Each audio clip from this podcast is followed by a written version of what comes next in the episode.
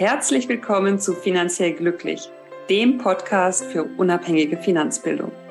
Mein Name ist Katrin Löhr. Ich bin Professorin für Finanzwirtschaft und ich liebe es, Menschen finanziell glücklich zu machen. Herzlich willkommen zu einer neuen Episode von Finanziell Glücklich. Ich freue mich, euch heute einen kurzen Impuls zum Thema Schulden dazulassen. Wir sprechen über gute Schulden, schlechte Schulden. Und zwar starten wir mal mit den schlechten Schulden, weil das wahrscheinlich äh, bekannt ist, hoffe ich zumindest. Und zwar geht es da ganz viel um Konsumkredite zum Beispiel. Konsum heißt, du erfüllst dir einen Wunsch, du möchtest dir einen Wunsch erfüllen, ob es jetzt Schuhe, Fernseh oder andere Elektronikartikel sind und äh, dich lockt dann eine 0% Finanzierung, wo dir vorgegaukelt wird, das ist ja, kostet ja alles ja gar nichts und ähm, alles ganz easy. Du brauchst nicht mehr sparen, du kannst direkt konsumieren. Und das ist im Grunde schon der erste Weg oder erste Schritt in eine falsche Richtung, weil du im Grunde ja in der Regel am Vermögensaufbau interessiert bist, vielleicht auch an deiner Rentenlücke zu schließen, vielleicht auch ähm, einfach nur sinnvolle finanzielle Entscheidungen zu treffen. Und indem du Konsumkredite aufnimmst, ist das ein Schritt in die falsche Richtung und kann dann äh, natürlich auch ja, weitere Kredite nach sich ziehen, wenn du erstmal sozusagen sich daran gewöhnt hast, ja, dass du gar nicht verzichten musst oder auch nicht sparen, sondern dass du es einfach ja, finanzieren kannst. Und ähm, das kann dann sehr, sehr schnell auch finanziellen Stress mit sich bringen. Und wenn wir uns den Kreditreform Schuldneratlas anschauen, beispielsweise vom letzten Herbst, dann sehen wir, dass wir durchaus Regionen haben, wo die Überschuldung ein großes Thema ist. Und äh, ich bin ja an der Fachhochschule Dortmund, habe dort eine Professur für Finanzwirtschaft. Und Dortmund ist da leider an der falschen Stelle vorne. Wir sind nämlich unter den Top drei der Städte über 400.000 Menschen, die die höchste Verschuldung haben.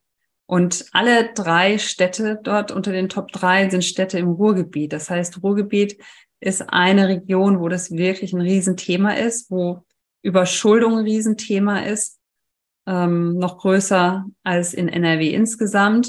Und NRW insgesamt ist aber wiederum auch noch schlimmer betroffen als Deutschland insgesamt. Und wenn wir uns dann nochmal überlegen, wann liegt überhaupt eine Überschuldung vor? Die Überschuldung liegt genau dann vor, wenn der Schuldner die äh, Summe seiner fälligen Zahlungsverpflichtungen mit einer hohen Wahrscheinlichkeit oder und über, über einen längeren Zeitraum nicht erfüllen kann, dann können wir uns vorstellen, was für ein Druck das auf die Menschen auswirkt, die eben in Überschuldung leben. Und da sind eben diese Konsumkredite ein ganz zentrales Thema, auch für jüngere Menschen, die mit 18 natürlich dann direkt sich auch verschulden können und vorher möglicherweise nicht gelernt haben, mit Geld umzugehen. Also da ist es etwas, ähm, wo wir wirklich sagen, das sind schlechte Schulden. Ja, und du kannst ganz einfach überlegen, wann ist etwas gut und wann ist schlecht, wenn du dir deine private Bilanz anschaust. Und vielleicht kennst du die schon von uns. Das ist im Grunde einfach ein T, hast du ein großes T, der Buchstabe T. Und dann hast du unter beiden Seiten des waagrechten Striches hast du äh, Bereiche, wo du auf der einen Seite die Vermögensgegenstände hinschreibst, die du hast. Also falls du eine Immobilie hast, steht die da. Falls du Konten hast, äh, Bargeld, Gold, Wertpapiere, alles auf die linke Seite. Und auf der rechten Seite stehen die Verbindlichkeiten, die Kredite, die Darlehen und ähm, die Differenz ist dann das Eigenkapital. Und du merkst schon, wenn du einen Konsumkredit aufnimmst, dann füllt sich deine rechte Seite, weil du einen Kredit mehr an der Backe hast, sage ich jetzt mal so flapsig. Und äh, auf der anderen Seite kannst du die Schuhe aber wahrscheinlich nicht in deine Vermögensbilanz aufnehmen. Ja, es sind jetzt ganz besondere und die steigen im Wert oder erhalten den Wert. Ähm, aber in der Regel passiert eben genau das nicht, weil es Verbrauchsgegenstände sind. Das heißt, du hast noch meistens relativ lange was von deinem Konsumkredit, zahlst den monatlich zurück, sprich, du zahlst halt auch noch viel mehr für die Schuhe oder was auch immer es waren oder Fernsehen, ähm, weil du ja die Zinsen da drauf rechnen musst. Und ähm, ja, hast letztlich einen falschen Schritt gemacht, wenn es ums Thema Vermögensaufbau geht, weil du hast jetzt mehr Kredite in der Bank, in deiner Bilanz drin und ähm, in den Vermögensgegenständen hat sich im Grunde nichts getan. Und so können wir auch direkt vorgehen, wenn es darum geht, was sind denn gute Schulden? Und optimalerweise kaufst du mit dann den guten Schulden ähm, Werte, die dir Einnahmen generieren. Das heißt, die auch auf deine linke Seite der Bilanz kommen. Vermögensgegenstände. Ja. Und da kannst du eine Mischung machen zwischen Eigen- und Fremdkapital. Und da kann man sagen, das sind gute Schulden. Das macht Sinn.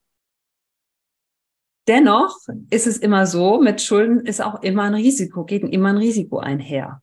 Ja.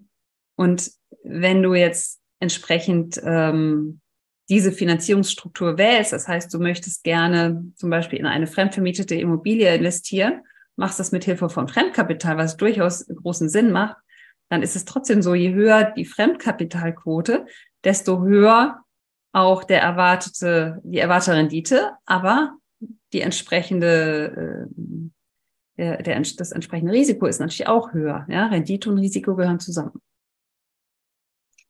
Jetzt haben wir gesagt, die Schulden kosten Geld. Das heißt, optimalerweise bist du in einem Vermögensgegenstand investiert, der dann noch höhere Einnahmen bringt, als die Schulden kosten. Ja, dann ist natürlich perfekt. Ja, du musst ja monatlich ähm, Zins und Tilgung zurückzahlen. Das heißt, da ist ein gewisser Betrag. Und ähm, dazu gucken, dass es zum einen aus der Liquidität her passt.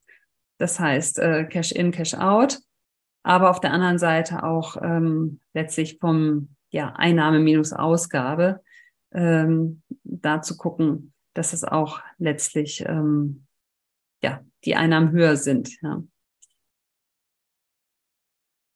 Und was natürlich auch noch der Fall ist, wenn du jetzt sehr risikofreudig bist und du kaufst Vermögensgegenstände nur mit Fremdkapital, was ja durchaus auch ähm, möglich ist, dann hast du natürlich schon auch das Risiko, dass bei einer Wertschwankung dann auf einmal dein Vermögensgegenstand weniger wert ist als deine Schulden. Und das im Grunde im Auge zu behalten und zu gucken, wo ist für dich im Grunde die, das, die Grenze erreicht, ist sehr, sehr wichtig, weil wir dann eben natürlich auch die Verpflichtung haben gegenüber der Bank, das Geld zurückzuführen und der Vermögensgegenstand, der schwankt, ja. Bei Immobilien sieht man es jetzt nicht so unbedingt, da steht jetzt nicht überall ähm, jeden Tag ein Preis dran. Aber dennoch, wenn es zum Verkauf kommt und es ähm, ist klar, dass letztlich die äh, Veräußerungserlöse nicht äh, die Restschuld ähm, erreichen, dann bist du als Investor natürlich gefragt und musst dafür aufkommen. Ja. Und damit ist im Grunde so eine, so eine Faustregel, dass du dir anschaust, hm, ich habe meine private Bilanz, okay, ich möchte die gerne weiterentwickeln, möchte gerne Vermögensgegenstände zukaufen und möchte die aber auch mit Fremdkapital investieren und wenn du das jetzt jährlich machst, wirst du auch sehen, dass mit jeder Annuität, die dann wiederum an den, an die Bank geht, auch dein Wert innerhalb deiner Bilanz steigt, weil ja auch der Restwert der Schulden weniger wert wird. So. Und das ist im Grunde, ja, das Wichtige. Wenn dann noch der Vermögensgegenstand im Wert sich positiv entwickelt, ist es natürlich optimal. Aber das ist äh, ja, wie gesagt, nicht, nicht garantiert oder es kann auch mal ein Jahr so sein, ein Jahr so. Also, mich würde es freuen, wenn du mitnimmst, was sind gute, was sind schlechte Schulden und vor allen Dingen, wenn du junge Menschen in deinem Umfeld hast, denen nochmal wirklich zu verdeutlichen, dass ähm, es essentiell ist, wirklich zu entscheiden, wofür nehme ich einen Kredit auf, nehme ich überhaupt einen Kredit auf und ähm, gleichzeitig aber nicht unbedingt die Schulden zu verteufeln, denn es ist letztlich eine Möglichkeit, ähm, die eingesetzt werden kann und die kann sehr positiv sein, kann aber auch sehr negativ sein. Und das hängt im Grunde an der Entscheidungsfindung von jedem selber ab. Wie nutze ich die Schulden? Weil das Wertvolle an den Schulden ist, dass ich oftmals einen Leverage-Effekt nutzen kann, einen Hebeleffekt, wo ich im Grunde mit wenig Eigenkapital und viel Schulden etwas kaufe. Und wenn dieses, äh, dieser Vermögensgegenstand sich dann positiv im Wert entwickelt, habe ich natürlich mit meinem begrenzten Eigenkapital ein sehr gutes Ergebnis erzielt. Gleichzeitig weiß ich aber, ich habe dann eben auch ein höheres Risiko und all das sollte ich sehr, sehr bewusst eingehen. Und ähm, damit viel Spaß beim Investieren. Nicht ganz so viel konsumieren und wenn, dann nur das, was man sich wirklich leisten kann. Und äh, bis dahin, äh, bis dahin sage ich alles Liebe und bis bald. Ciao.